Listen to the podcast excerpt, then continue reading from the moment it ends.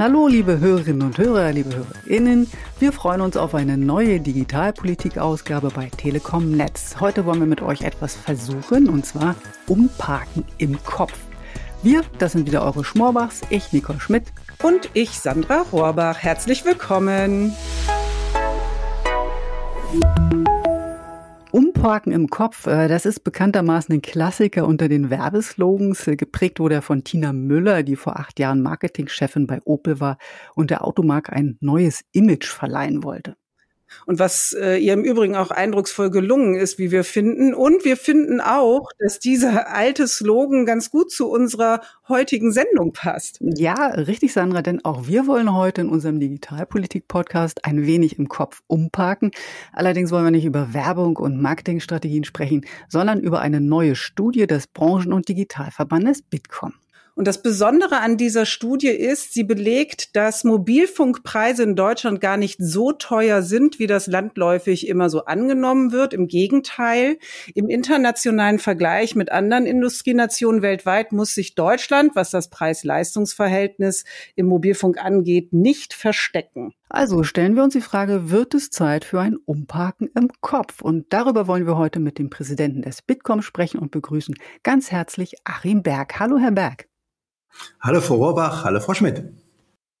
Wenn wir in Deutschland über Mobilfunk sprechen, kommen wie aus der Pistole geschossen immer zwei Vorwürfe. Erstens, das Netz ist viel zu schlecht. Zweitens, die Preise sind viel zu hoch. Was davon stimmt, Herr Berg?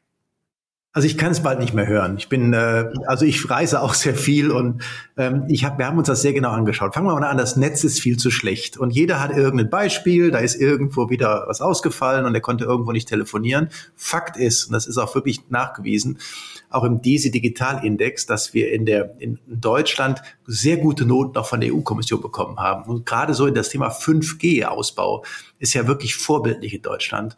Das sollten wir ja mal nicht unter den, unter den Teppich kehren. Also von daher, wir haben in Deutschland ein wirklich gutes Netz. Und jetzt zu den Preisen, die viel zu hoch sind. Wir haben uns damit intensiv beschäftigt und intensiv ist gar nicht so einfach, weil es gibt natürlich verschiedene Nutzergruppen, es gibt verschiedene Länder und ich kann diesen, auch diesen Vergleich Deutschland mit Albanien nicht mehr hören. Da ist die Kaufkraft eine deutlich andere. Von daher habe ich jetzt, wir haben uns wirklich mal die, die wichtigen europäischen Länder angeschaut, plus Südkorea, Japan, USA. Und siehe da, ähm, wir sehen, dass wir da gar nicht so schlecht stehen. Wir können da gleich im Detail noch auf eingehen, aber ähm, ich glaube, wir müssen das wirklich mal äh, uns genau anschauen. Und das ist eigentlich die überraschende oder das überraschende, vielmehr das, das Bestätigte dieser Studie. Ich höre da schon raus, Sie werden da richtig emotional bei dem Thema. Ja. Das finde ich gut. Steigen wir gleich mal ein, ähm, was jetzt diese neue Studie angeht. Der Titel der Studie lautet ja Mobilfunkpreise in den Industrienationen eine Bestandsaufnahme mit frischem Zahlenmaterial. Ne? Wie schlägt sich Deutschland denn da im Preisvergleich? Also um das zusammenzufassen, grundsätzlich ziemlich gut. Also wir sind in den verschiedenen Kategorien, ich hatte schon erklärt, von den wenig Nutzer bis zu den vielen Nutzern, preislich immer mindestens im Mittelfeld, also nie ausgesprochen teuer, anders als diese landläufige Meinung. Und ähm, ich hatte ja auch schon erwähnt, dass wir da wirklich die zwölf, Industriena zwölf Industrienationen verglichen haben, die auch ähnliche Verhältnisse haben auf Kaufkraft und so weiter. Und äh, da ist auch Südkorea, Finnland ähm, dabei, die ja digital wirklich deutlich weiter sind als wir, aber auch Spanien, Italien, äh, USA, Österreich. Und ähm, was ich interessant finde an der Studie ist, ähm, dass wir überall im soliden Mittelfeld stehen, sitzen. In der preiswerteren Hälfte ähm, sind also gerade diese wenig Nutzer sind wir sehr wettbewerbsfähig. Da sind wir sogar in einigen Bereichen der, die preiswertesten überhaupt. Das ist ähm, gut zu hören. Ähm, sehr überraschende äh, Erkenntnis, die äh, wir aber wunderbar finden. Ähm, trotzdem nochmal spezifischer gefragt, gibt es Besonderheiten, die hier äh, gerade in Deutschland zu beobachten sind? Ja, in der Tat. Es gibt einige wirklich interessante Themen. Also ich hatte ja vorhin schon mal das 5G-Angebot gewählt. Und wenn Sie, wir haben uns die Mühe gemacht und haben 4G und 5-Angebote verglichen. Und ähm, da gibt's äh, eine ganze Reihe Länder, die machen Unterschiede zwischen 4G und 5G. Das machen wir in Deutschland nicht. Also bei uns äh, müssen, müssen 5G-Nutzer nicht die, diese Geschwindigkeitsabstufung dazu buchen. Und ähm, das machen alle drei großen Mobilfunkanbieter, in, machen diesen Unterschied nicht, sondern sie geben automatisch 5G in ihre Tarife dazu. Und das ist ungeachtet des jeweiligen Datenvolumens. Und genau da interessant ist, wenn ich zum Beispiel Österreich nehme, die ganz gut den, von den Preisen mitschwimmen, wenn ich aber 5G dazu rechne, fallen die auf einmal ins letzte Drittel zurück. Also man sieht in der Tat hier Riesenunterschiede. 5G ist in Deutschland inkludiert, in vielen anderen Ländern nicht. Wenn wir gerade noch mal das 5G-Thema nehmen, ähm, ich hatte ja am Anfang gefragt, äh, ist das Netz wirklich so schlecht in Deutschland? Äh, was die Verbreitung von 5G angeht, äh, sehen wir also erstens äh, eine gute Verfügbarkeit und auch in den Tarifen entsprechend verankert, richtig? Ja, um es auf einen Satz zu bringen, wir sind Vorreiter im Thema 5G in Deutschland. Ähm, in der Politik erwähne ich das immer wieder, auch mal ein Thema, wo wir wirklich stolz drauf sein können. Ähm, nicht nur die Deutsche Telekom, sondern besonders natürlich die Deutsche Telekom, aber auch alle Anbieter haben sehr investiert in das Thema 5G und wir sind hier wirklich im weltweiten Vergleich relativ weit vorne. Jetzt sind Ländervergleiche ja immer recht aufwendig. Äh, in Ihrer Studie haben Sie nur bestimmte Länder ausgesucht und Nutzergruppen mit bestimmten Profilen untersucht. Wie aussagekräftig ist denn so eine Studie? Welche Logik steckt denn dahinter?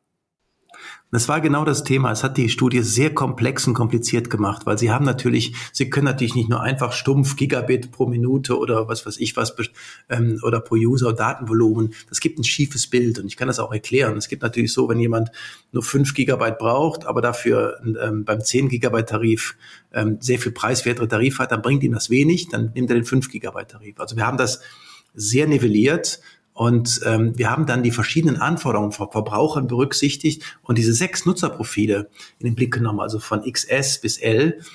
Und äh, das reicht von 1 Gigabit pro Monat bis zu maximal mehr als 40 Gigabit pro Monat und maximaler 5G-Geschwindigkeit.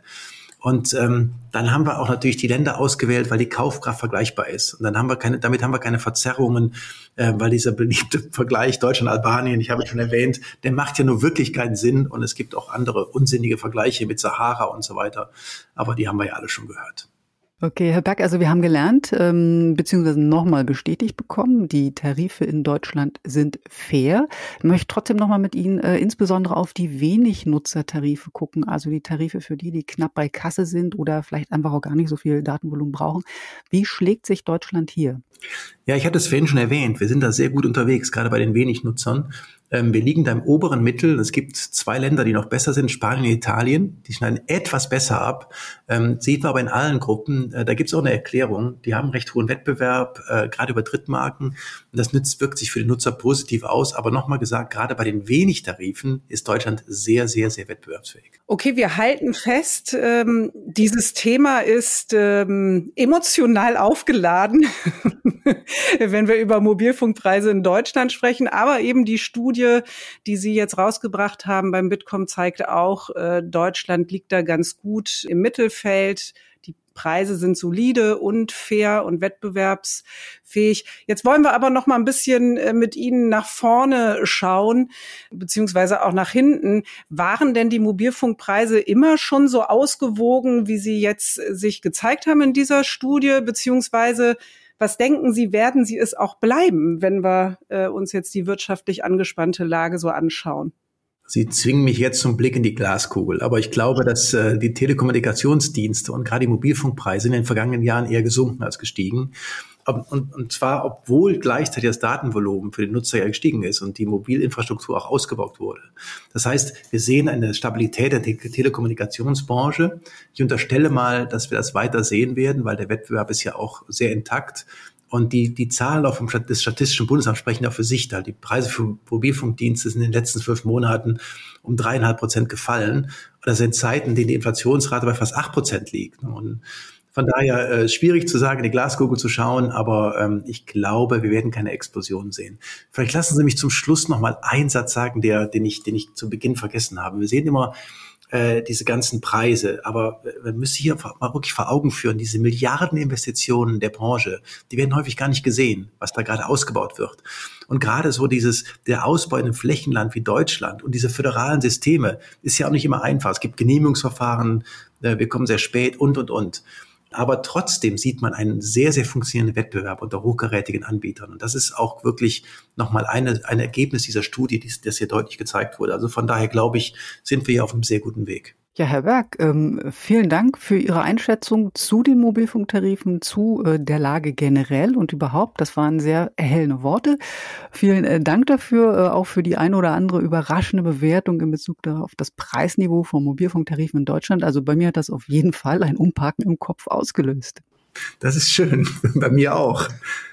Ja, danke auch von mir, dass Sie dabei waren. Und auch danke, liebe Zuhörerinnen und Zuhörer, äh, dass ihr Teil dieser Digitalpolitik-Ausgabe wart. Wir freuen uns über Rückmeldungen unter podcast.telekom.de und hoffen, ihr schaltet nächste Woche wieder ein, wenn es um das Thema Netzausbau geht.